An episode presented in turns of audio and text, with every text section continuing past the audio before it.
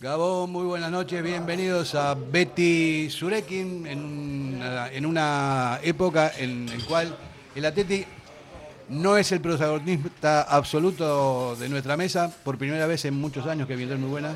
Por primera vez en la vida prácticamente, Por ¿no? primera vez en la vida, simplemente porque hay un mundial que está, se está jugando hoy, en este momento está jugando Argentina, no vamos a comentar nada de eso, pero sí vamos a hablar de, de las cosas que están pasando en esto y también, por supuesto, vamos a hablar de la técnica, hay muchas cosas. Vamos a presentar a nuestros invitados de hoy. David Salinas Armendáriz, Gabón. Gabón, estoy. Bueno, ¿cómo estás viendo el Mundial? Pues la verdad es que aunque era reticente al principio por cuestiones generales. Éticas, de- éticas. Éticas, perfecto. Y morales. Y morales, perfectamente dicho. Los que somos futboleros en vena, pues al final nos enganchamos a los, a los partidos, sobre todo en las rondas finales, y la verdad es que está siendo un mundial bastante interesante. Está siendo apasionante, hay que, hay que reconocerlo, ¿no? Que A ver, a, los que nos encanta el fútbol es Sí, una sí, maravilla. sí, sí, sí. Con mucha tensión, con mucha igualdad, con muchas con sorpresas también. Y a mí como mundial, futbolísticamente hablando, me, me está gustando. Joseba Gocho, muy buenas. Apa, Gabón. Veo que tienes eh, un libro cerquita tuyo, y lo acabas de editar en la, en la Soca, lo presentaste, ¿no? En Durango. Sí, lo ha publicado la editorial Chalaparta Ajá. y bueno, es eh, Los Gudaris del Balón, que habla de la historia de la selección vasca de fútbol en la época de la Guerra Civil, del año 37 al 39, que a instancias de Melchor Alegría, un periodista deportivo de Bilbao, pues planteó al Endacari Aguirre eh, organizar una, una selección vasca para difundir la situación de la guerra en el exterior y bueno humanitario, ¿no? Y lo planteó precisamente porque los jugadores de, de la década de los 30, eh, muchos de ellos hablando del Mundial, participaron con la selección española en el Mundial de Italia de 1934 y de hecho eran, eran favoritas, ¿no? Pero bueno, como otras selecciones se toparon con, con Italia de Mussolini. Sí, y tuvieron problemas los jugadores. Eh, Yo, eh, yo, eh, tengo entendido que en la Argentina quedaron unos cuantos, aparte muy bien, jugando muy bien en San Lorenzo de Almagro y en México también, ¿no? Sí, bueno, en San Lorenzo de Almagro ficharon cuatro jugadores. El primero fue Ángel Tubieta, Sí. que llegó a ser capitán y jugó hasta creo que la, la- la temporada 44, 45 por ahí. Eh, Muy recordado en la Argentina su dieta. Sí, luego eh, también está Isidro Lángara, que al día siguiente de llegar a la Argentina, cuando ya la selección se había disuelto, eh, marcó tres goles a, a Boca. No, perdón, a River. Ah, ya A parece- River. A Boca no podía ser, no ser, a. River. Y, y por San Lorenzo Almagro también pasaron en una, un- una temporada, dos temporadas, Emilia Alonso, que jugó en el Real Madrid, y José Iragorri, del Athletic de Bilbao, que bueno, también hablando del Mundial, pues fue el Iraragorri. eh, Iragorri. Claro, José Iragorri. Ay, era- perdón, era. Iragorri. Era el, Eh, buen- era el buenísimo. También los dos. y, y bueno, marcó el primer, el primer gol de un mundial con España en, eh, en Italia, precisamente. Bueno, veo que te has tenido que documentar mucho porque son tiempos pretéritos y, y hay, hay ciertas eh, confusiones muchas veces, ¿no? Porque no se sabe tanto la historia. Me alegro mucho de que hayas hecho este libro para, Hmm. para aclarar toda la situación y, y realmente contar lo que pasó. Sí, bueno, precisamente mm, eh, mucha gente sabe que existió una selección vasca en la guerra civil, pero no mm, se conoce exhaustivamente lo que hicieron aquellos jugadores, ¿no? Como bien lo acuñó un periodista deportivo de México, Enrique Ballesteros, eh, que bueno, tiene un documental que se llama Un equipo de hermanos y yo creo que es el- la mejor denominación para, para aquel grupo de, de jugadores, ¿no? Joseba, ¿cuánto tiempo te ha llevado el libro? Bueno, yo empecé a investigar el tema de la selección vasca de fútbol a nivel general pues hacia el año 1997. ¿no? El primer libro lo publiqué en el 99, en aquella época con muchas lagunas porque no había mucha información, los archivos no estaban digitalizados. Eh, luego publiqué con motivo del centenario en el 2015 un estudio de unas mil páginas, que la mitad de, aquel estudio estaba dedicado precisamente a la selección vasca de la guerra civil. Y, bueno, y este libro, bueno, que por fin sale en papel, ¿no? El, el otro estaba, estaba en un pendrive, el estudio. Eh, Pues bueno, pues era un poco el gusanillo, ¿no? Que me quedó por, por yo creo que de toda la historia de la selección vasca de fútbol desde el año eh, desde el año 1915, eh, yo creo que el mejor equipo, sin descartar otros como el que jugó con Irlanda, por ejemplo, yo creo que es la mejor selección que ha habido, ¿no? Y sin descartar también aquella selección que, que jugó en Amberes. Muchos jugadores del Atleti, ¿no? Que en Muy- esa época el Atleti arrasaba. Es que en aquella época el fútbol lo dominaba el Atleti, eh, bueno, jugadores vascos vamos a decir, ¿no? Pues también estaba el Irún, estaba el Arenas, campeón de Copa, eh, la Real Sociedad y bueno, y el Fútbol Barcelona. Yo creo que eran los, los equipos que dominaban completamente eh, el panorama futbolístico. Bueno, vamos- a entrar en detalles. En un momento vamos a presentar Iñaki Pola. Muy buenas, ¿qué tal? Hola. Estás como viendo el Mundial, supongo, ¿no? Analizando Bueno. un poquito. Viendo fútbol en Viendo general. Fútbol, fútbol en general. Sí. Sí, estás viendo fútbol local también. Sí, todo lo que me permite las ventanas de oportunidad que tengo en casa. Iñaki, te lo quiero preguntar. Bilbao Atleti, con Payares, ¿cómo lo ves? Pues estuve en Lezama el otro día, casualmente. Pues bueno, complicado, ¿eh? complicado. El otro ddía el Atlético Baleares se puso por delante eh, prácticamente sin hacer nada. En una acción suelta un mal rechace de- del portero eh, General 0-1 y, y la verdad es que la sensación que me dio es de que les va a costar. ¿eh? De momento, Veo más dificultades en que puedan sacar adelante la situación este año de la que tuvieron el año pasado, que también era una situación complicada cuando cogió Pachi el equipo. de momento poco tiempo desde que está Payares, pero tampoco se está viendo quizás ese cambio ¿no? que todos queríamos. No, el equipo quizá antes con Bingen era más contundente o más férreo defensivamente, no contundente, férreo. Eh, quizás no se estiraba tanto en las situaciones de profundidad y de ataque. Eh, ahora es más expuesto, juega más abierto, eh, juega más largo incluso y eso... Más bonito de ver, sí. Bueno, pero los lo que resultados- Claro, es que no estamos para florituras, es verdad. Yo siempre digo que cuando se comenta el tema de bonito, ¿qué, qué es bonito? Si ganas. No, no, pero ¿qué, qué es bonito? ¿Qué es bonito? Hombre, pues evidentemente, y ahora, Si tú ponemos, ahora jugar- ponemos el debate, ¿eh? por ejemplo, Sí. lo que está haciendo Marruecos en este mundial. Tú con lo que tienes, haces lo que puedes. Si tú sabes que no eres capaz quizá de jugar de tú a tú a un rival, primero defiendes bien y luego sales a la contra. Marruecos lo está haciendo a la perfección. Sí. ¿Es bonito de ver? No sé si a la gente le gustará. Efectivo, sí. muchas veces se asocia el, el hecho de jugar eh, el fútbol combinativo eh, con el juego bonito y, y sí que es cierto que a, mí me da la sensación de que el Athletic eh, quizá, quizá eh, trate de jugar ese fútbol combinativo con ritmo, pero también me da la, sensa- la sensación de que no domina el juego. Es decir, si tú juegas con mucho ritmo, pero tienes muchas pérdidas de balón, eh, generas muy pocas situaciones de, de control del juego en base a la posesión, no juegas bonito. Hombre, y el mejor ejemplo es de España, ¿no? Puede hacer un juego combinativo, pero si no tienes profundidad y si no buscas la portería rival y si no generas ocasiones, por mucho que tengas la posesión, no es bonito, incluso es aburrido. ¿eh? A mí sí me dio la sensación el otro día de que el equipo intenta meter un ritmo muy alto porque físicamente son equipos muy fuertes a nivel físico, pero me da la sensación también, visto desde fuera, ¿eh? de que en esa intención de jugar con mucho ritmo eh, no tienen controlado el juego. A mí. No hay mucha- no, el, el- el que tú intentes jugar muy rápido no significa que, que controles el juego. Si no eres capaz de, de mantener la posesión porque juegas demasiado rápido, demasiado intenso y precipitado, generas demasiadas situaciones de transición. Y no era el Atlético de el otro día un, un equipo eh, excesivamente eh, intenso en las situaciones de transición, pero tiene jugadores de mucha calidad. Claro, estamos hablando de Canario y compañía, que son jugadores que tienen tropecientos mil partidos en, en fútbol de bronce. A mí más que bonito me gusta el bacalao, porque el bacalao tiene co- consecuencias eh, co- de goles y el bonito está ahí, Sí, pero el bacalao sienta Sí, muy Fernán, bien. pero Es una de las cosas que decían con Payares es que había llegado Payares y el equipo hacía goles. El otro día pierdes 0-1 en casa. Claro. Contra un equipo que, que no es precisamente su mayor virtud la, la fortaleza defensiva. ¿eh? Es curioso también ver la situación del, del equipo femenino. O sea, porque está, normalmente el Bilbao y el, y el femenino siempre son consistentes históricamente, ¿no? Siempre estaba, sobre todo las chicas, estaban siempre arriba y hoy por hoy la están pasando mal los dos, los dos eh, equipos nuestros y, y Lo que pasa es que la comparativa del fútbol femenino del primer equipo no la puedes hacer con el Atleti, la tienes que hacer con el primer equipo. Claro. La diferencia está en que el- yo creo que el primer equipo femenino está en un proceso de transición.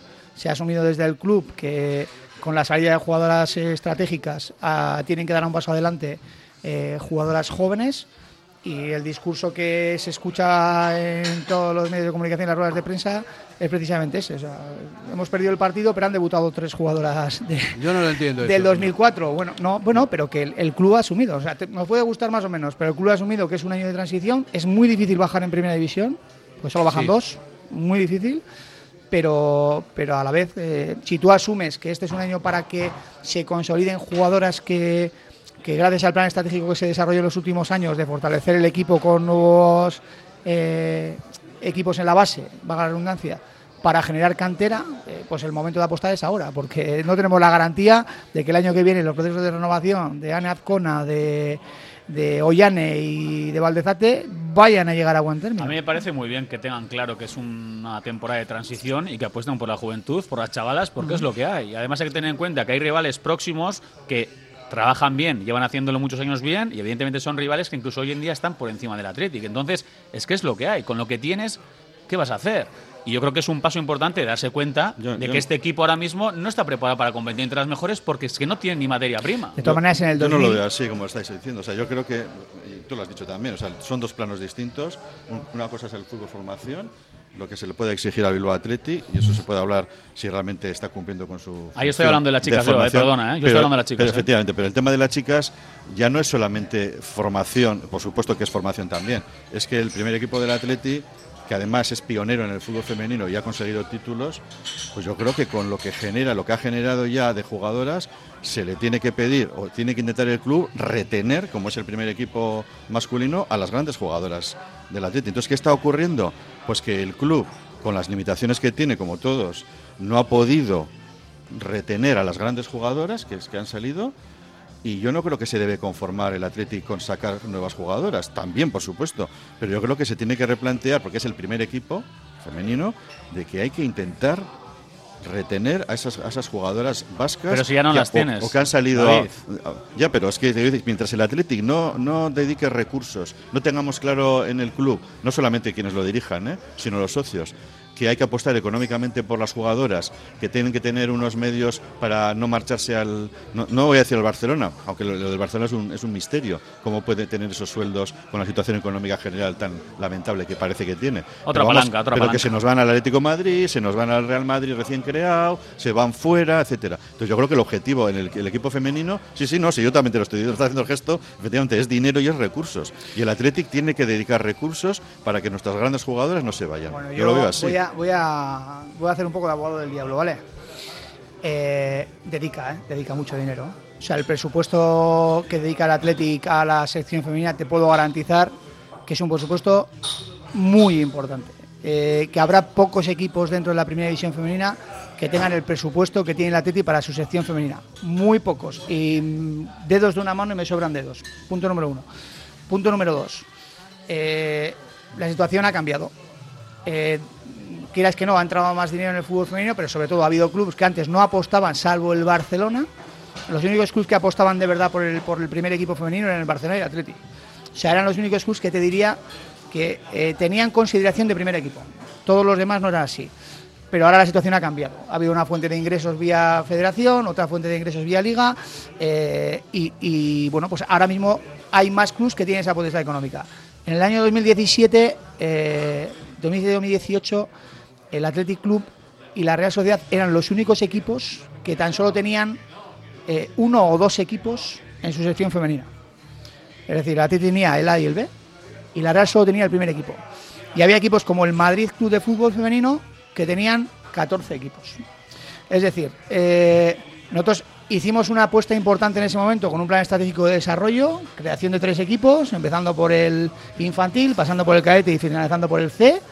Ese proyecto Tú estu- tuvo tú estuviste- muy- estuviste, sí, sí, ese sí. proyecto tuvo muy- un retraso muy fuerte en el fútbol vizcaíno, porque entraba el Atleti y eso significaba que clubes potentes dentro de la estructura femenina vizcaína se iban a ver perjudicados. Tuvimos que sudar sangre, sudor y lágrimas para sacarlo adelante, porque tuvimos una posición muy fuerte de, de los clubes importantes femeninos vizcaínos. eh, y al final sabíamos que era la única forma de que generábamos cantera. El problema es que paralelamente ha habido otros equipos que también han ido creciendo, como es el caso de la Real Sociedad, y aparte de las jugadoras que se te han marchado, ha habido otras jugadoras que en su momento tú podías fichar y que ahora no puedes. el caso de Amayusa Regui, que era tuya y que se marcha a la Real Internacional, o el caso de Cecilia, que quisimos fichar y se ha ido a la Real. Entonces, ¿Y por qué no se- es y por qué tan se fácil. a la Real? Mejor porque, proyecto. porque son guipuzcoanas, punto número uno. Y luego el proyecto. Y segundo, porque el proyecto de la Real Sociedad a día de hoy es atractivo. Y, y a, y a las pruebas me remito. ¿Por qué? Porque tú vas a poder seguir eh, creciendo en base a tu cantera. Pero es que la Real Sociedad, tú miras su plantilla de primera división y tiene seis extranjeras o seis jugadoras de fuera. Entonces, eh, competitivamente les Mejor, ofrecen un proyecto deportivo mejor. Vamos a, vamos a hacer una pausa publicitaria y como conclusión de este tema, eh, yo recuerdo una polémica que tuvimos, eh, Kevin, ¿te acuerdas, no? De la gabarra, que no se sacó la gabarra a las chicas cuando habían quedado chapelduna y nunca, nunca lo voy a perdonar porque se veía venir que las posibilidades iban a ser más complicadas a través del tiempo porque cada vez hay más pasta, cada vez es más negocio el fútbol, tanto en el masculino como en el femenino y en todos lados, ¿no? y era una buena oportunidad para, para disfrutar con, con ese triunfo, que era mucho más importante de lo que la gente pensó en ese momento. Eh, hubiese sido muy bonito. Yo voy a decir lo más impopular antes de irnos a publicidad. Menos mal, y yo me alegré que no se sacó esa gabarra. Ay, pensé que ibas a eh, criticar a Argentina, pero no, ¿no? No, todavía no. Todavía no. Vamos a publicidad, venimos enseguida. ¿Tienes problemas con tu viejo colchón? Colchonerías Bengoa tiene la solución ideal. Canapés de madera más colchón viscoelástico 135 por 190 por 395 euros. Ahora con almohada viscoelástica de regalo. Porte, montaje y retirada totalmente gratuita. Colchonerías Bengoa, las de toda la vida. Ocho tiendas en Vizcaya, dos de ellas de sofás. Más información en la web colchoneríasbengoa.com. Diamanti e Karati, compra de oro con total transparencia y máxima tasación. En Bilbao, Puente de Deusto 13, Autonomía 34, Juan de Garay 7, Doctor Areilza 20 y Santuchu 12. En Portugalete, Carlos VII 7 y en Baracaldo, Avenida de la Libertad 2. El primer outlet de joyas de Vizcaya con un 70% de descuento. Diamanti e Karati. En Durango, Restaurante Covica. Comida tradicional, moderna y vanguardista, elaborada siempre con la máxima calidad. Expertos en alta cocina en miniatura con reconocimientos de prestigio ofrecen diferentes alternativas para satisfacer los paladares de todos sus comensales. La comida de calidad y el trato exquisito tienen nombre propio en San Ignacio Usunea 8, Durango. ¿Te apasiona el mundo de las motos? Acércate a Motosport, único concesionario oficial Benelli en Vizcaya. Contamos con el modelo Benelli TRK 502 y con muchas otras marcas, promociones especiales, equipaciones para moto, taller, todo el mundo de las motos en Motosport, General Castaños 9597 Portugalete o entrando en motosport.es. En Durango Tejidos Marga, en la avenida Montevideo, durante todo este mes, ofrece grandes ofertas aplicando el 2x1. Trajes de aldeana desde el 30% hasta el 50%. Telas, mercería y lanería hasta el 70%. Disfraces y complementos al 50%. Después de casi 40 años, Marga se jubila y quiere traspasar su negocio. Aprovecha esta gran oportunidad y pásate por Tejidos Marga en Durango. Somos para ti. La S, tu satisfacción, tu mejora, tu adaptación, el reconocimiento, la llave a tus dudas, tu economía y acierto y la de tu desarrollo.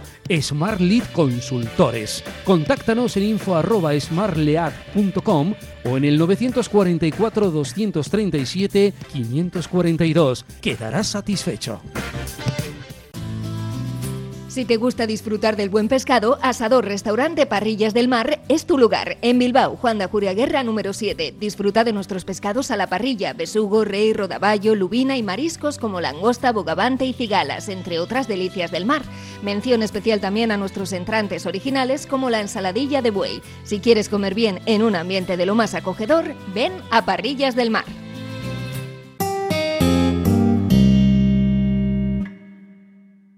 Bueno, ya estamos eh, de vuelta y en el medio de la publicidad se siguió hablando del tema. Eh, Carlos Solaza, que está en la cabina de control, con mucho criterio dijo que mejor que hablemos directamente con los, con los micrófonos. Sí, bueno. con los micrófonos para que se Yo sigo diciendo, hay que grabar la publicidad porque es lo más interesante de, de la tertulia siempre. Bueno, la verdad es que da para mucho el hablar del, del equipo femenino para un monográfico y, y la verdad es con, con gente con gente que sabe más que por lo menos que yo Y que ha estado muy metida. que ha estado muy metida. Yo en ningún momento quiero decir que el Athletic no haya dedicado los recursos eh, suficientes. El Athletic es pionero, siempre lo ha sido en el fútbol femenino, pero también es verdad que estamos en un momento en el que con independencia de que entren jugadores extranjeras y que haya más dinero, hay equipos medianos, no nos vamos a comparar con el Barcelona, que están teniendo resultados importantes y que nos están llevando jugadoras. O sea, ya no estoy hablando solamente del Barcelona, estoy hablando del Atlético Madrid, de los equipos de Madrid, que son tres, creo. Entonces, yo creo que es, igual hay que dar un paso adelante más. Porque ser deficitario, seguro que es deficitario.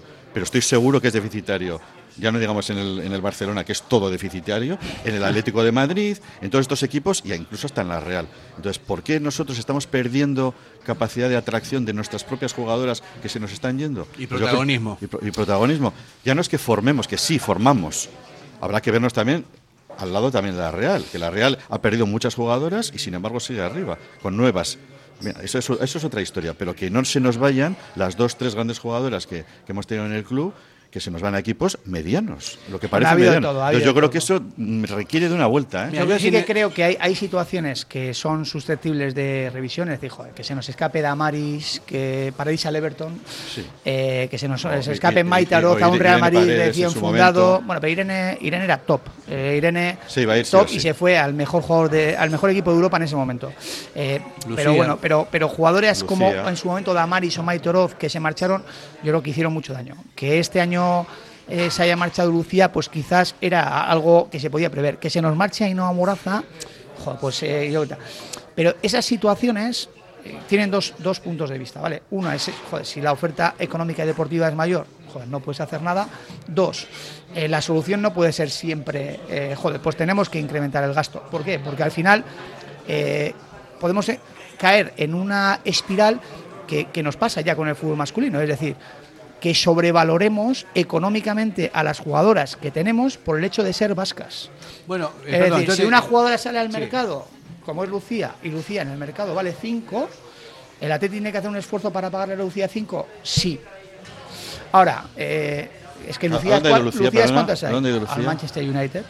Muy de acuerdo con lo que está diciendo Bueno, Iñaki. ¿eh? Claro, es que hay que tener es, mucho un, es un caso que efectivamente Es que estamos hablando de equipos, grandes equipos de Europa Claro. y ahí es más difícil Correcto, eh, correcto. combatirlo. Eso, eso, eso, forma, está claro. Forma parte de nuestra manera de competir y Sí, lo que está asumido. Sí, tanto- pero que tú no puedes competir si Ollane eh, tiene una oferta del Barcelona el año que viene, no vas a poder competir Pero con el Barcelona. tampoco- tampoco ¿Le vas puede- a pagar lo que le paga el Barcelona? No, nunca, imposible. pero Ni el proyecto deportivo. Ni el Tampoco, proyecto deportivo tampoco puede, está optando a ganar la Champions. tampoco se puede eh, hacer lo mismo con, el, con el equipo masculino, porque es lo mismo. En, la- en el momento en que te vean con pasta lo tienes que vender también, porque si no, no lo puedes. Es un poco la, la Hay que buscar un equilibrio, Fer. Claro, pero también no hay que olvidarse que uno cuando compite, compite para ganar, no para, para ver qué pasa, ¿no? Ese, es- ese es el problema. Y cada vez, yo estoy viendo que el femenino cada vez va más barranca abajo. Yo no sé bien cuáles son las causas porque no las conozco bien, ¿no? Pero yo lo que quiero es que compita, y que compita hay que esté- verlos arri- A ver, arriba. y hay que decir una cosa muy clara. Y yo entiendo a las jugadoras que se han marchado, evidentemente, porque económicamente les pagan muchísimo más, les pagan lo que realmente se merecen. ¿Cómo no van a marcharse? Y si además deportivamente el proyecto es atractivo. Es que ellas quieren evolucionar, quieren crecer y son conscientes de que hoy en el Athletic no van a tener eso. Entonces es difícil que estas jugadoras se queden. Hay que tener en cuenta que las dos jugadoras que te he comentado son internacionales. Entonces, que son apetecibles. El riesgo es, pues eso, que jugadoras que, que, pues por ejemplo, eh, Ane que termina contrato, que no es internacional, ha sido categorías inferiores, que no es internacional, pues que, pues que entres en una vorágine de negociación con su representante para retenerla a cualquier precio cuando es una jugadora que a día de hoy no es top. ¿Me entiendes lo que te quiero decir? Y que, y que generes una desigualdad económica en la plantilla que te condicione las siguientes renovaciones. Yo creo que el, el club está apostando por la cantera. Eh, el futuro que viene por delante es muy bueno, hacerme caso. Hay jugadoras muy buenas en la cantera. Sí, o sea, pero, ta- pero también se, muy van- se van a ir en el momento en que o les no, toque. o no, es que Apuestan las formas y luego se o van a jugar. o no, es que al final eh, tienes que buscar ese equilibrio. Te digo que las jugadoras top, llegará un momento en el que el club tendrá que tomar la determinación, si estas jugadoras top hay que apostar económicamente por retenerlas, pero que les tienes que plantear un proyecto deportivo junto con el económico, que las jugadoras quieren ganar. O sea, quieren, quieren títulos. O sea, y antes el Atleti peleaba por títulos, pero ahora mismo. Pero es una, pero es una no. pescadilla que se muerde la cola. O sea, el Atlético ha sido de los grandes equipos de la, de la Liga Femenina, ha ganado títulos de Liga y ahora está en una zona media, ¿no?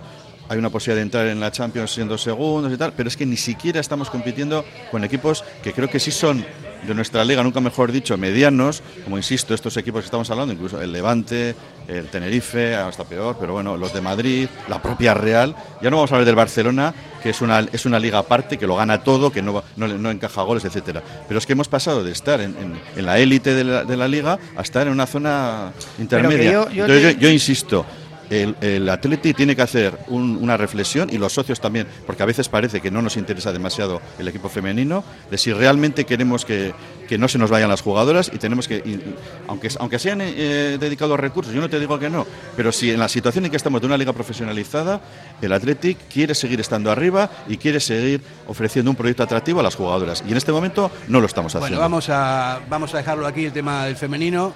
Y lo que propongo es hacer una tertulia solamente con chicas, como hicimos una vez, eh, Kevin, para que ellas opinen, para si podemos traer exjugadoras mejor porque conocen perfectamente cómo es el, el tema. Pues seguro que Y- Iñaki también nos puede ayudar Seguro, en sí, contactar sí. con jugadoras. Sí. Mucho, Vamos a hacer un programa especial solamente de- del Atleti femenino. Iñaki, sí, por supuesto estás, Hombre, Iñaki tiene que estar sí o sí. estás, estás metido ahí.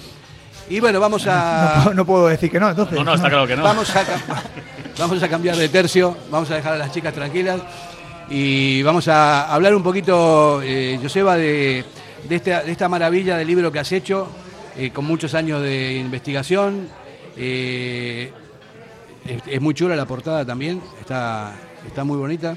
Y nos estamos convirtiendo últimamente, David, en, en hacedores de promoción de libros, porque Bueno, yo- estuvo Tomás Ondara también, que Yo fue voy, una yo voy a hablar, igual que esta. yo voy a hablar eh, con detalle porque bueno, yo me he leído el libro, me lo leí el mismo día que lo adquirí en la, en la Soca de Durango.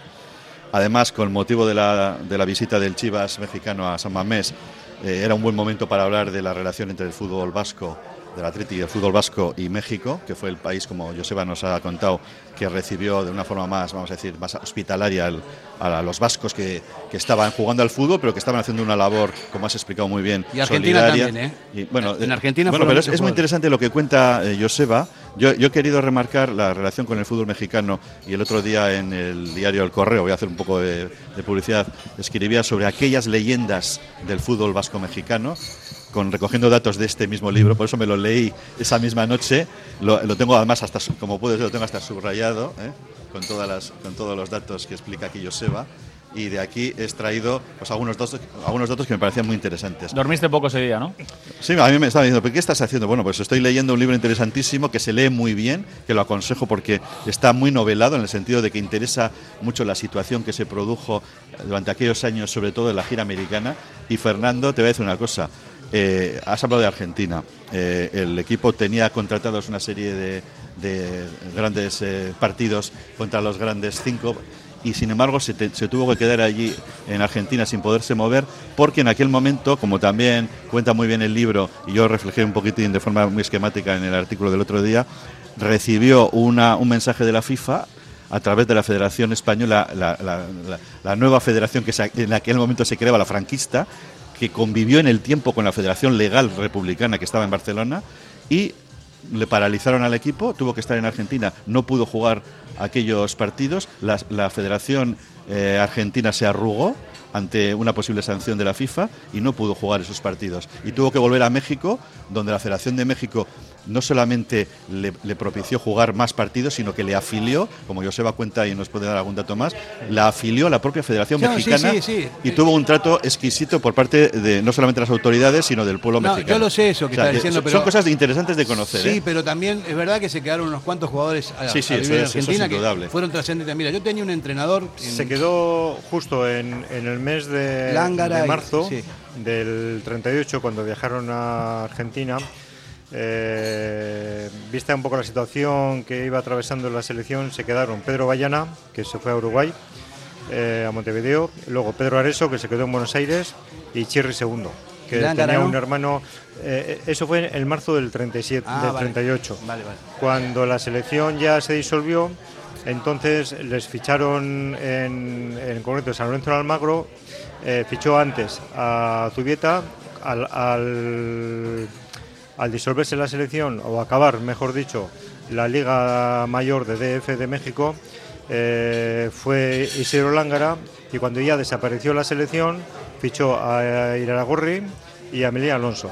Y hay que decir también que, que Goyo Blasco, el portero, y, y ficharon por el River Plate también.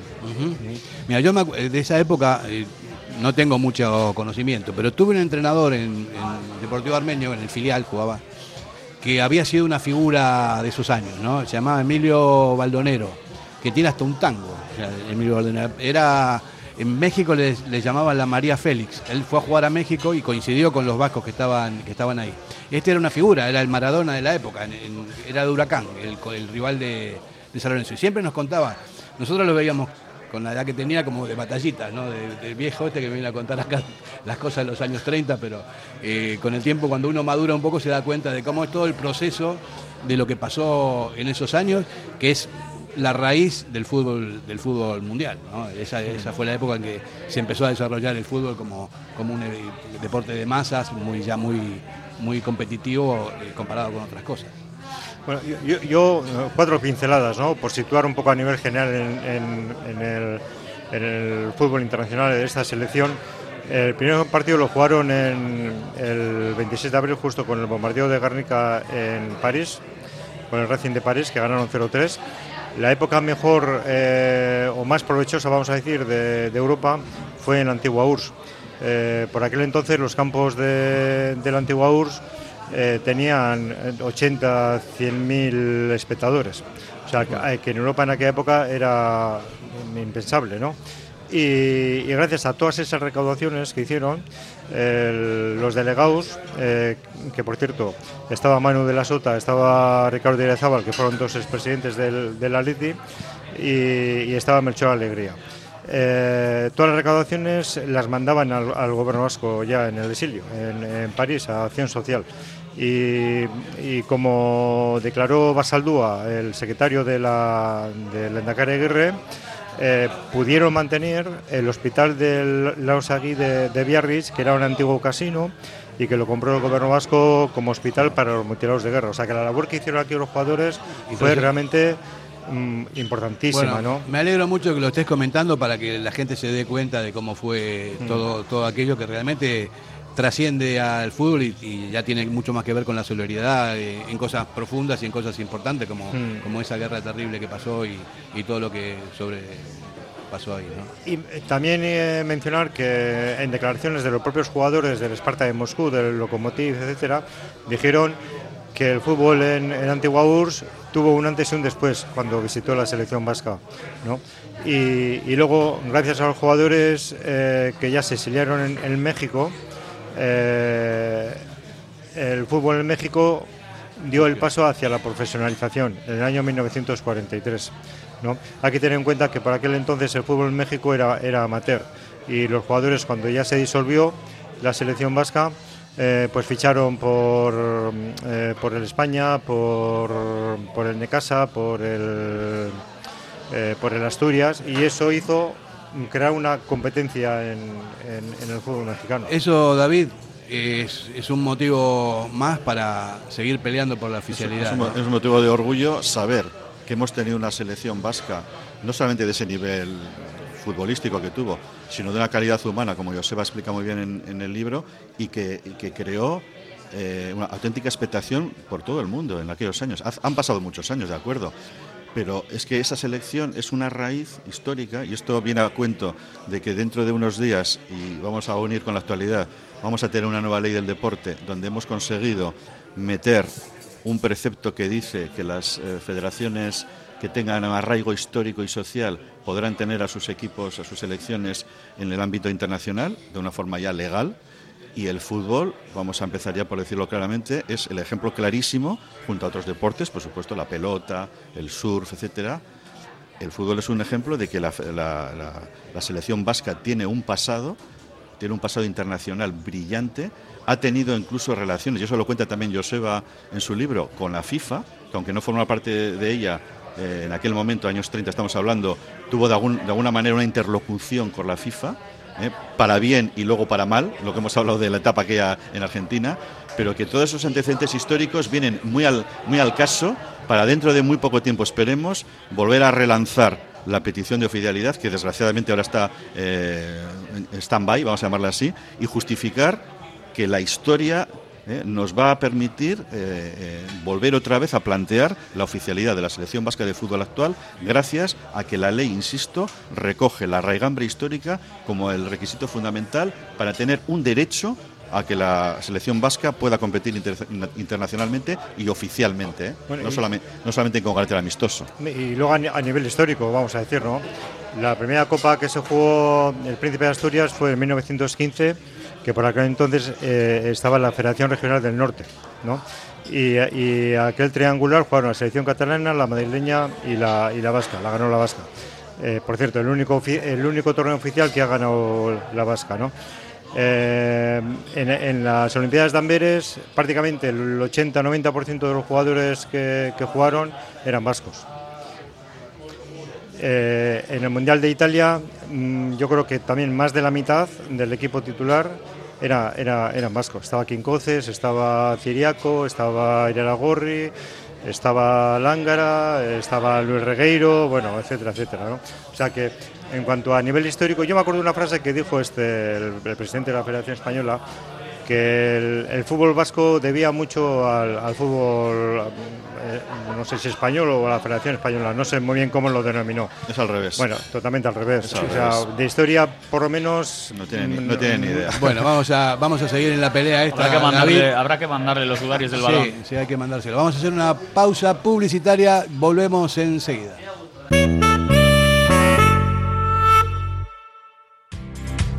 ¿Te apasiona el mundo del caravaning? Pues no lo dudes más. Tu sitio es Miquel Caravaning, en Yurreta. Autocaravana camper, caravana nueva o de ocasión con posibilidad de financiación a tu medida. Nos encontrarás en el polígono Mayaviena número 4 de Yurreta. Miquel Caravaning, ven a conocer la exposición más grande de vehículos de vacaciones de Vizcaya. Miquel Caravaning, 696-509-373. Info arroba miquelcaravaning.com.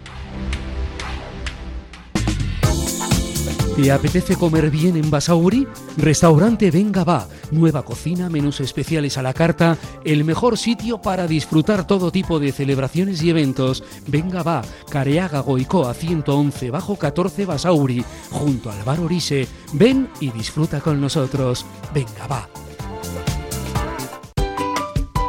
En Folder Papelería te esperamos con todo el material de vuelta al cole, la mayor variedad de productos y los mejores precios del mundo. Folder Papelería en Gregorio de la Revilla 19. Acércate ya y te llevarás un regalo con una compra mínima de 40 euros.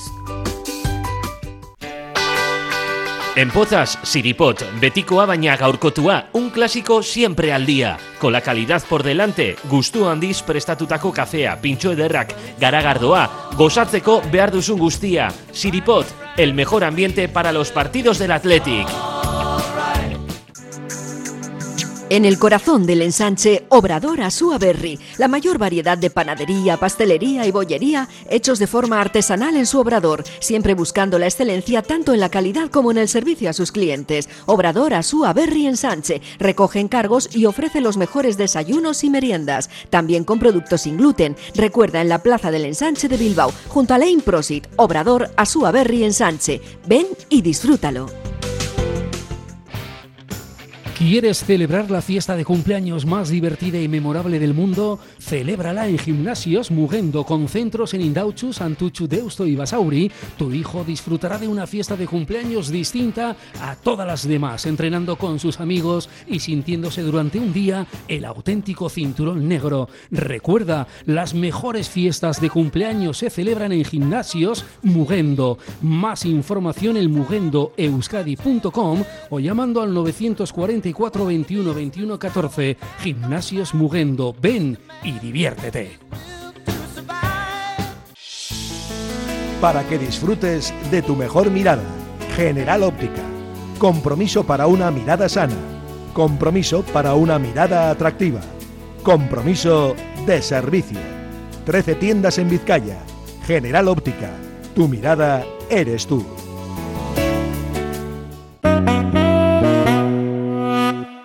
Bueno, Kevin, vamos a. Yo me estoy comiendo las uñas porque no estoy viendo el partido, no quiero decir nada de lo que está pasando en el Mundial. Eh, ya lo voy a ver y ya mm, a ver cómo salgo de, de la situación, si gana o si pierde, ¿no? Pero creo que es momento también de hablar un poquito de todo esto. Previamente vamos a hablar eh, del Chivas, del partido del Guadalajara el otro día en San Mamés, que para mí no, no entiendo por qué se cobró entrada a los socios que están pagando un carnet oneroso generalmente y, y ponerlo a 13 euros y ya el resultado está ahí, ¿no? No fue nadie, fue muy poquita gente. no Al, final, Ferre, además hay que tener en cuenta que fue un domingo, justo después del puente, eh, mala hora. Yo Mal creo que la organización no, no estuvo bien. 17.500 personas, daba pena ¿no? ver un poco en la televisión tanto plástico. Y sí, yo creo que se podía haber organizado de otra manera. A toro pasado, pues todo el mundo lo sabemos mucho, pero ya había un presagio ¿no? de que no iba a haber mucha gente por cómo estaba todo montado. Y una pena. A ver, eh, siempre es bo- bonito ver a Atleti, que estamos todos ya con ganas de que van a echar a rodar de verdad. Pero el otro día para mí no fue una Pues tarde una, una muy pena, positiva. Y para mí un despropósito porque se, se hubiese llenado el campo, si hubiese sido gratis la entrada, hubiese estado lleno de niños. Y también para, para, para el equipo rival que viene de México, que es un rival que también juega con jugadores de, mexicanos, que no juega con extranjeros. O el domingo a mediodía, o el Claro. sábado a la tarde, noche, es que no sé. no bueno, sé. yo, yo os voy a decir que yo estuve en el partido, me dio la sensación de que era un partido festivo, me recordaba, uniendo con el tema anterior, a los partidos antiguos navideños de la selección vasca, donde había mucha presencia infantil y tal, era más festivo casi casi que futbolístico. Las razones del fiasco de gente, pues la primera es la que acabas de decir, Fer, el tema de que los socios tu- tuviéramos que pagar, eso al, al socio que además le coincide ahora, el pago nos coincide Justo ahora, ahora. el pago de la cuota, que un partido de estos haya que pagar, más que la cantidad de 13 euros, es un poco psico- psicológicamente jugar un partido amistoso y ya de entrada tener que pagarlo cuando estás pagando la cuota anual Sofía. Cuando Tiene eres que- socio. Tiene que ver más con la ética que con el dinero. Sí, pero por lo demás yo creo que la organización del partido y del trofeo Árbol de Guernica yo creo que está muy bien pensada. Quizá, yo creo que desde el club también lo están, le están dando una vuelta, digo, quizá tarde, se tenía que haber jugado primero la ida en, en México, porque se va a jugar en verano allí. También es verdad que el equipo... julio se va a jugar, sí. eh, ahora no sería ahora, obviamente, porque ahora el equipo no puede ponerse a viajar en esta pretemporada corta y tal. Pero yo creo que tampoco, tampoco me pareció mal día ese día. Era el único día que no había partidos de mundial. Fueron las 7 de la tarde, podrían haber sido las 6.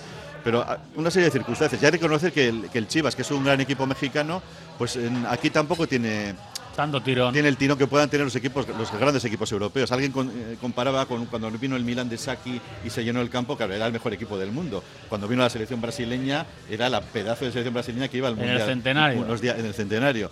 El Chivas es un gran equipo mexicano, pero aquí no tiene ese tirón, ¿no? En fin, fueron una serie de, de circunstancias las que se dieron, fue una pena, pero bueno, en lo futbolístico a mí me gustó el equipo, por cierto, ya que vamos a hablar de ello. El- Yo le vi centrado, dominó el partido y yo creo que sigue una misma línea. No, ha- no ha habido una, una- una ruptura de esa, de esa buena línea. A mí ¿eh? Me creo. gustó capa, yo lo puse en el WhatsApp del grupo que tenemos, y dice, pero si no toca un balón, no, pero me gustó verlo físicamente bien. Que sí, O ¿no? sea, Que vive. sí, que, que está, que está ahí y que lo vi bien físicamente, subía, bajaba, cosa que antes. Que es no futbolista, tenía. Fer, que es futbolista. Y me parece que es un futbolista que si que se puede readaptar otra vez. A mí me parece que es siempre me gustó Capa, no con sus limitaciones, pero joder, un, lateral solvente. eh, hasta un momento determinado que después se acabó la solvencia. Pero bueno, vamos a ver si le dan, le dan más. Iñaki me mira con cara beatífica. No, no, no, no. Estaba pensando, estaba tratando de analizar la frase de me gustó capa, pero si no hizo nada ya, pero me gustó capa. No, me gustó verlo correr, de verdad. O sea, que cómo se movía, lo- los movimientos, cómo se Verlo otra vez de corto, ¿no? Claro, verlo, verlo ahí, ¿cuánto hace que no jugaba capa? Sí, ¿no? el hecho, yo creo que es importante, esos partidos son para eso, para que la gente acumule carga, eh, acumule minutos, eh, no tiene la tensión de la competición, pero tienes el- el- la exigencia de que tienes un rival que te, que te exige ¿no? y que te obliga. Pero bueno, al final yo no esperaba mucho más del partido de lo que vi, sinceramente. De menos a más, ¿no? Yo al principio les vi también un buff, un trote un poco demasiado pachanguero, que Sí, eso, es hasta malo. para Quizá propio contagiado con lo, que, con lo que eran ellos. Quizá demasiado cerca de lo que planteaban ellos del partido y, Sí. y eso les costó desperezarse. Pero bueno, eh, yo de verdad no me sorprendió. Yo más o menos lo que esperaba del partido. Ah, tengo que decir una cosa que me ha sorprendido mucho, tengo que decirlo. Ander Herrera, gastroenteritis, no está en el partido. Hoy hay parte médico del Athletic y dicen que tiene problemas, eh, tema de isquios o tema de musculares. O sea, ahora tiene problemas musculares. El otro día gastroenteritis y yo también quiero saber, ¿no? También tenía problemas musculares, me imagino, el sábado, pero hicieron gastroenteritis y ahora temas musculares, igual que Valenciaga. Tiene un ancheraco parecido. Pero el tema de Herrera, pues una vez más, eh, todos queremos que empiece a carburar, que empiece a tener continuidad, que se sienta realmente otra vez importante por dentro. Pero si ahora, que es cuando tiene que coger un poco de ritmo, pues tampoco está disponible, vamos a ver hasta qué punto de alcance tiene esta lesión, no sé. Bueno, no hay mucho más que decir del partido del otro día. Eh, yo creo que en resumidas cuentas es un poco lo que pasó, poca gente, una, no sé, un- como un entrenamiento con público, un partido festivo, un rival que bueno que hizo lo que pudo, pero que se ve que es bastante inferior. Hay que jugar la, revancha en México dentro de unos meses. Eh, me gustó el, gesto de poder jugar con un equipo similar en cuanto a, concepción filosófica del fútbol, ¿no? Eh, pero me hubiese gustado ver más. Es más, me hubiese gustado ver el campo lleno de niños y lleno de gente y jugando un partido de verdad, o sea, un partido competido de verdad. Pero bueno, ya, ya pasó y son cosas de son cosas de, de esta, de esta realidad. Hacemos una última Venga, pausa última. publicitaria y volvemos enseguida. ¿Te apetece comer bien en Basauri? Restaurante Venga Va. Nueva cocina, menús especiales a la carta, el mejor sitio para disfrutar todo tipo de celebraciones y eventos. Venga Va, Careaga Goicoa 111 bajo 14 Basauri, junto al bar Orise. Ven y disfruta con nosotros. Venga Va. Diamanti e Karati, compra de oro con total transparencia y máxima tasación. En Bilbao, Puente de Deusto 13, Autonomía 34, Juan de Garay 7, Doctor Areilza 20 y Santuchu 12. En Portugalete, Carlos VII 7 y en Baracaldo, Avenida de la Libertad 2. El primer outlet de joyas de Vizcaya con un 70% de descuento. Diamanti e Karati. En Durango, Restaurante Covica. Comida tradicional, moderna y vanguardista, elaborada siempre con la máxima calidad. Expertos en alta cocina en miniatura con reconocimientos de prestigio ofrecen diferentes alternativas para satisfacer los paladares de todos sus comensales. La comida de calidad y el trato exquisito tienen nombre propio en San Ignacio Usunea 8, Durango. Somos para ti. La S, tu satisfacción, tu mejora, tu adaptación, el reconocimiento, la llave a tus dudas, tu economía y acierto y la de tu desarrollo. Smart Lead Consultores. Contáctanos en info smartlead.com o en el 944 237 542. Quedarás satisfecho. ¿Te apasiona el mundo de las motos? Acércate a Motosport, único concesionario oficial Benelli en Vizcaya. Contamos con el modelo Benelli TRK 502 y con muchas otras marcas, promociones especiales, equipaciones para moto, taller, todo el mundo de las motos en Motosport, General Castaños 9597 Portugalete o entrando en motosport.es. para que disfrutes de tu mejor mirada. General Óptica. Compromiso para una mirada sana. Compromiso para una mirada atractiva. Compromiso de servicio. 13 tiendas en Vizcaya. General Óptica. Tu mirada eres tú. ¿Quieres celebrar la fiesta de cumpleaños más divertida y memorable del mundo? Celébrala en Gimnasios Mugendo con centros en Indauchu, Santuchu, Deusto y Basauri. Tu hijo disfrutará de una fiesta de cumpleaños distinta a todas las demás, entrenando con sus amigos y sintiéndose durante un día el auténtico cinturón negro. Recuerda, las mejores fiestas de cumpleaños se celebran en Gimnasios Mugendo. Más información en mugendoeuskadi.com o llamando al 944 21 21 14. Gimnasios Mugendo. Ven y diviértete.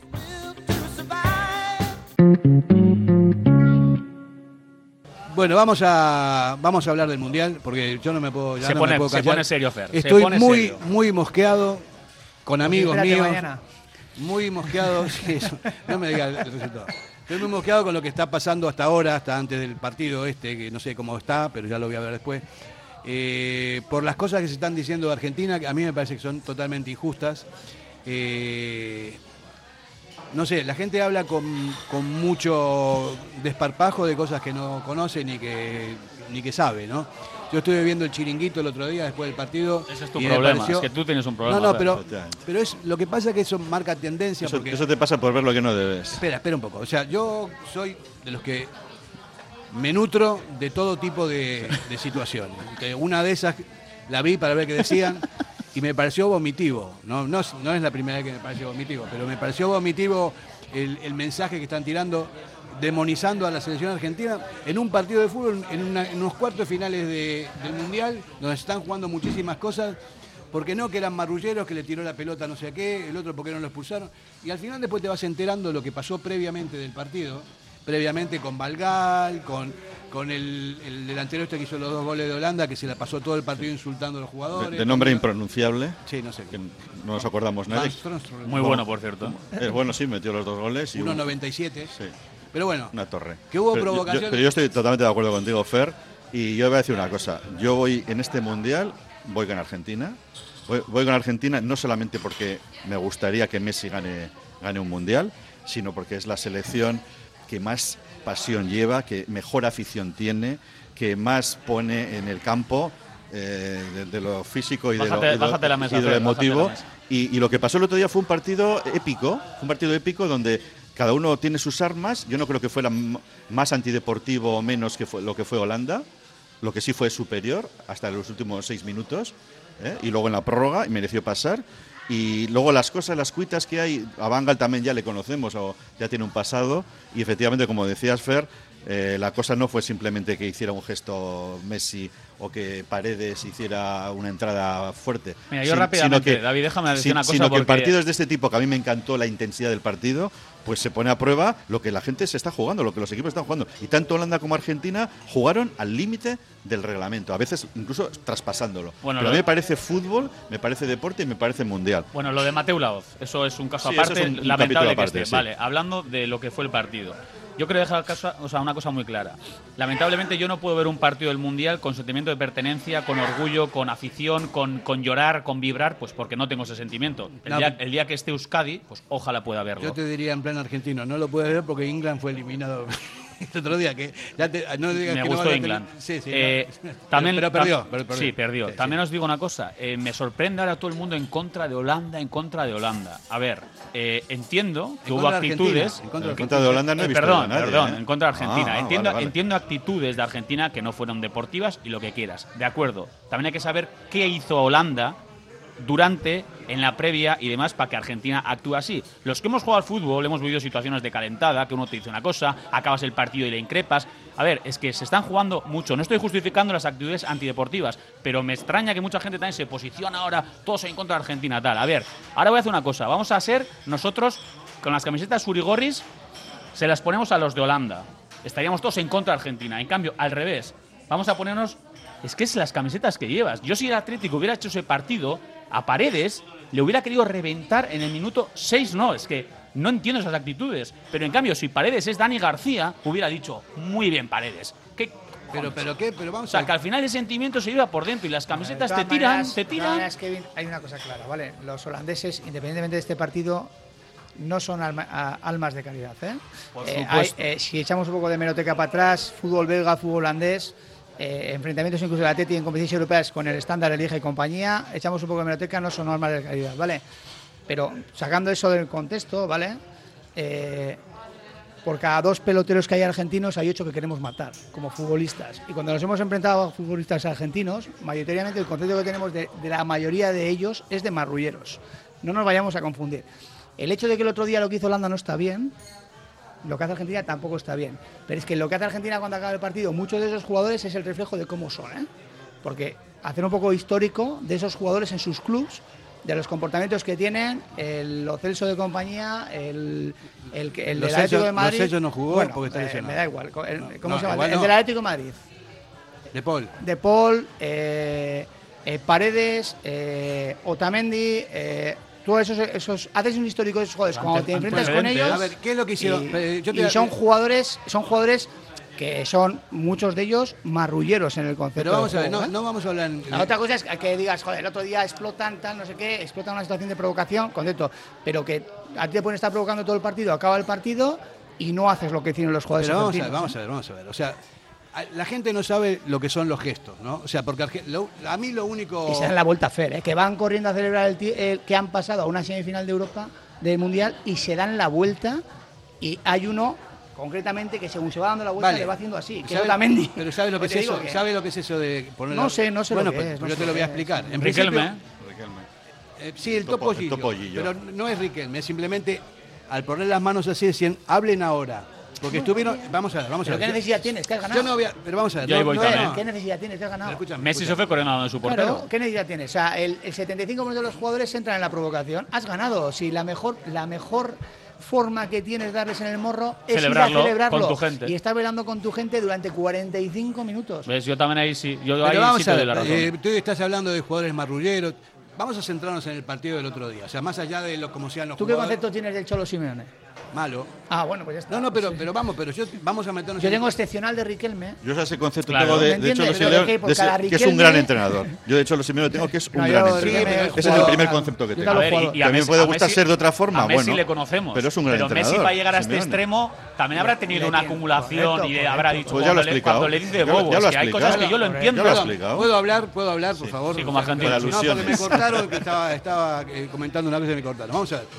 Hay una hay una antecedente de esta selección, la escaloneta, que con un récord de partidos invictos eh, a nivel mundial, que me parece que es el máximo, perdió el, el- el partido, sí, 36 partidos y bueno, ahora sigue ganando, con ni una sola ni una sola tangana, ni una sola situación como la del otro día en, en toda su trayectoria.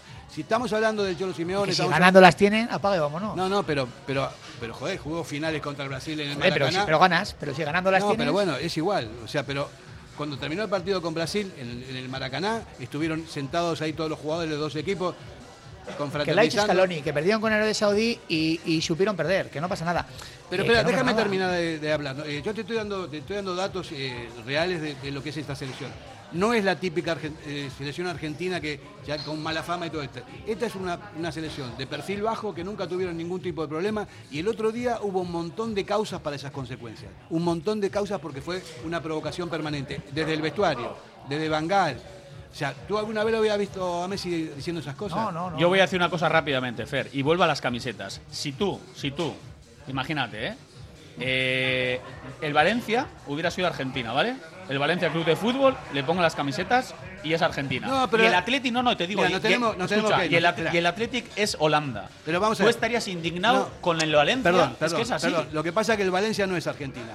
O sea, el Valencia. No, ya sé, hombre, que Argentina poniendo un ejemplo recibió- para, para la importancia de las camisetas. Bueno, pero no, no es. Bueno, en fin, lo vamos a dejarlo ahí. Después seguimos eh, fuera de. Bueno, Fer, yo voy a decir una cosa. El Y fútbol, el fútbol es pasión, el fútbol es eh, vivir en el, en el borde del reglamento. Yo no creo que han pasado ninguna cosa grave, no ha habido, no ha habido agresiones, no ha habido ningún acto realmente que se pueda, que se pueda eh, llevar a escándalo. Yo creo que Argentina es un equipo, como ha sido siempre, muy competitivo, que juega muy bien al fútbol y que tiene al mejor jugador del mundo. Yo creo que Argentina está haciendo un gran papel y deseo que gane el Mundial. Venga, pues va a Bueno, a pues- ganar Francia. Venga. Bueno, vamos a terminar con el grito sagrado de Adupa Atleti y ya vamos a dejar estas cosas para.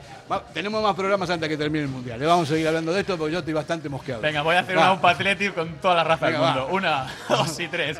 ¡Aupa Atleti! Y Argentina también.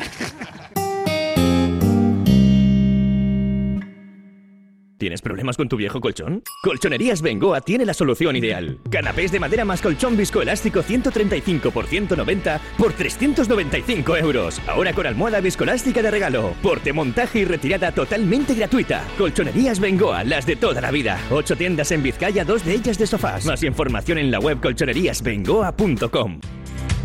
¿Te apasiona el mundo del caravaning? Pues no lo dudes más. Tu sitio es Miquel Caravaning, en Yurreta. Autocaravana camper, caravana nueva o de ocasión con posibilidad de financiación a tu medida. Nos encontrarás en el polígono Mayaviena número 4 de Yurreta. Miquel Caravaning, ven a conocer la exposición más grande de vehículos de vacaciones de Vizcaya. Miquel Caravaning, 696-509-373. Info arroba miquelcaravaning.com. Si te gusta disfrutar del buen pescado, Asador Restaurante Parrillas del Mar es tu lugar. En Bilbao, Juan de Ajuria Guerra número 7. Disfruta de nuestros pescados a la parrilla, besugo, rey, rodaballo, lubina y mariscos como langosta, bogavante y cigalas, entre otras delicias del mar. Mención especial también a nuestros entrantes originales como la ensaladilla de buey. Si quieres comer bien en un ambiente de lo más acogedor, ven a Parrillas del Mar. En Folder Papelería te esperamos con todo el material de vuelta al cole, la mayor variedad de productos y los mejores precios del mundo. Folder Papelería en Gregorio de la Revilla 19. Acércate ya y te llevarás un regalo con una compra mínima de 40 euros. En el corazón del ensanche, Obrador Asúa Berry, la mayor variedad de panadería, pastelería y bollería hechos de forma artesanal en su obrador, siempre buscando la excelencia tanto en la calidad como en el servicio a sus clientes. Obrador Asúa Berry Ensanche recoge encargos y ofrece los mejores desayunos y meriendas, también con productos sin gluten. Recuerda en la Plaza del Ensanche de Bilbao, junto a Lane Prosit, Obrador Asúa Berry Ensanche. Ven y disfrútalo. En Durango Tejidos Marga, en la avenida Montevideo, durante todo este mes, ofrece grandes ofertas aplicando el 2x1. Trajes de aldeana desde el 30% hasta el 50%. Telas, mercería y lanería hasta el 70%. Disfraces y complementos al 50%. Después de casi 40 años, Marga se jubila y quiere traspasar su negocio. Aprovecha esta gran oportunidad y pásate por Tejidos Marga en Durango. En Pozas, Siripot, betikoa baina gaurkotua, un clásico siempre al día. Con la calidad por delante, gustu handiz prestatutako kafea, pintxo ederrak, garagardoa, gozatzeko behar duzun guztia. Siripot, el mejor ambiente para los partidos del Athletic.